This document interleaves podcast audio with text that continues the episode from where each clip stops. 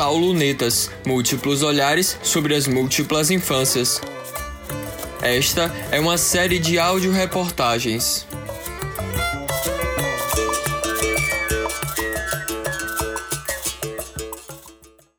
Por que a curiosidade e imaginação são os melhores brinquedos?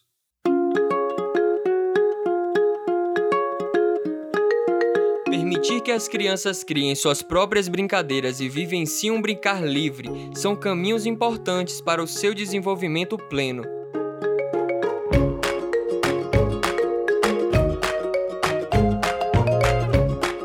Casa com criança é casa com brinquedo espalhado por aí. O brinquedo pode ser uma solução na brincadeira autônoma enquanto o jantar é preparado, ou um problema, no escândalo no meio da loja por querer e não ter. Entre ocupar o papel de agente da fruição da imaginação das crianças e ser pivô de um momento de sofrimento e choro, o brinquedo passou pela revolução industrial, que deixou de ser um item de transmissão afetiva entre gerações, o pai marceneiro que presenteia seu filho com uma escultura de madeira, para se tornar também um produto a ser desejado e consumido pelo público infantil.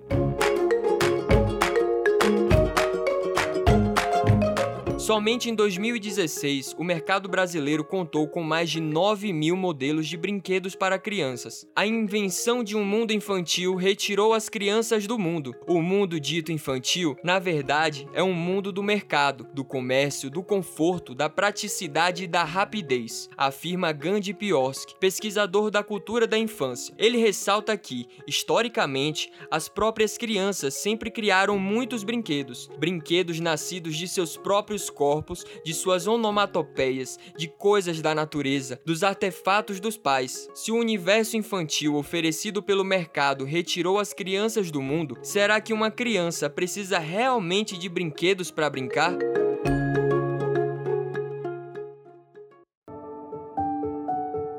Livre brincar simples, de pés descalços, de contato com matérias não industrializadas, de encontro com as árvores, os animais, os rios, tudo isso trabalha aspectos ainda mais profundos na alma de uma criança. Desperta sensos de vida integrada, eixo corporal, acuidade sensorial, acorda energias internas, simbólicas, oníricas, diz Gandhi Piorsky. Joska Barouk, psicóloga e especialista em educação infantil, explica que todo objeto, inclusive um brinquedo pronto e industrializado, tem potencial brincante para a criança. Ou seja, o brincar não exige sempre a presença do brinquedo. O mais importante são o ambiente e os materiais oferecidos à criança, que eles sejam desafiantes, que despertem sua curiosidade. Precisamos permitir que a criança explore o mundo, explica. A exploração do mundo e o constante aprendizado e significação de seus elementos, emoções, sensações e transformações dão forma a um dos grandes motores do desenvolvimento da criança. Para a psicóloga Joska Você você empobrece a inteligência da criança quando ela não pode experimentar.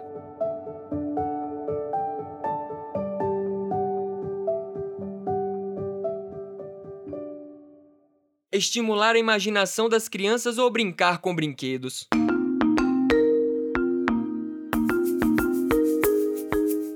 Que acontece quando a experimentação no brincar dá lugar ao cumprimento de procedimentos colocados por brinquedos prontos. A publicidade de brinquedos e produtos voltados ao público infantil são vilãs contra a brincadeira livre, a criatividade e a imaginação das crianças. Induzida pelo desejo de possuir um objeto, a criança se perde e a naturalidade da brincadeira acaba sendo substituída por um desejo de adquirir o brinquedo que lhe é ofertado e de realizar a brincadeira de forma como lhe é apresentada. Raquel Franzin, coordenadora de educação do Instituto Alana, pondera: a criança sempre encontra uma forma de interagir com o brinquedo que tem à frente, mesmo quando ele se propõe a representar fielmente a realidade, como brinquedos que falam, andam e mexem. Não acredito que os brinquedos atrapalham, mas não fortalecem algo que a criança tem de precioso e transformador: o impulso da criação.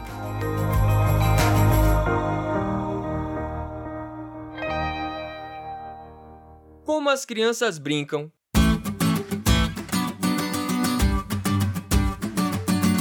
Para os bebês de 0 a 3 anos, a brincadeira está na descoberta do próprio corpo e o mundo através dele. Pegar panela embaixo da pia é brincar.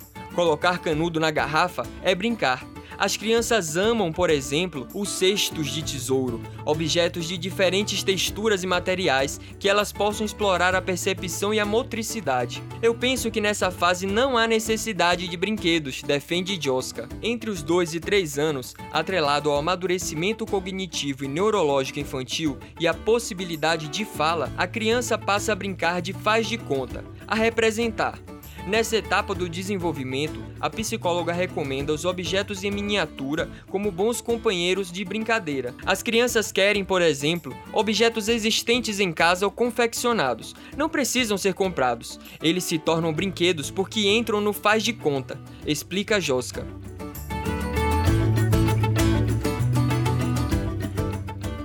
Brinquedos educativos substituem a brincadeira livre?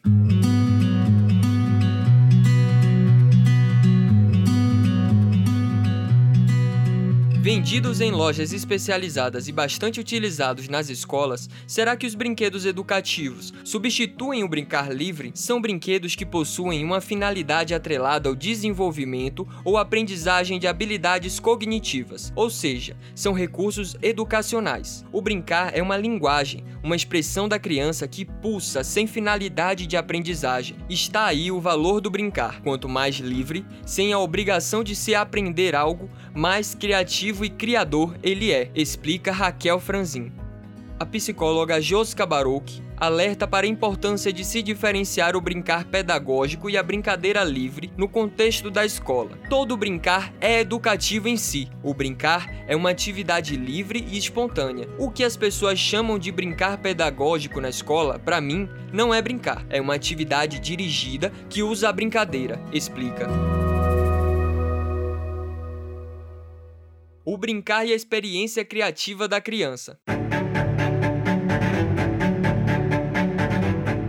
Dentro da complexa tarefa que é cuidar de uma criança e instrumentalizá-la para estar plena no mundo, o brincar muitas vezes se torna uma fonte de insegurança para os pais. Meu filho não sabe brincar, ou então uma fonte de culpa. O que fazer quando se chega cansado de um dia de trabalho e a criança pede para brincar junto? Apesar disso, é preciso entender o valor e a importância dessa atividade para o desenvolvimento da criança e encontrar o espaço no dia a dia para que ela aconteça. Brinquedos prontos, geralmente os industrializados, representam a descrença dos adultos fortemente apoiada pela indústria de brinquedos, de que as crianças não são capazes de imaginar, criar, reinventar por conta própria. Precisamos aprender a olhar para a experiência criativa da criança. Só assim, pais e educadores irão entender que materiais mais abertos possibilitam às crianças a invenção de seus próprios brinquedos, ou ainda a reconstrução de novos. Quer força criativa maior do que essa? Conclui Raquel.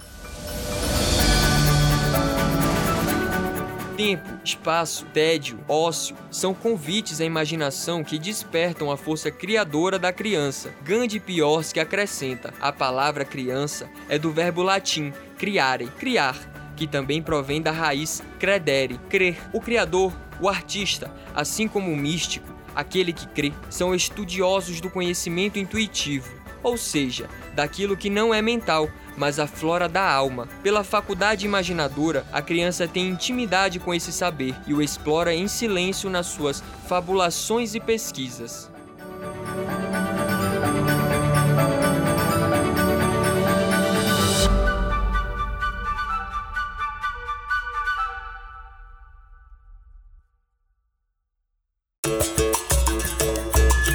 Acesse lunetas.com.br.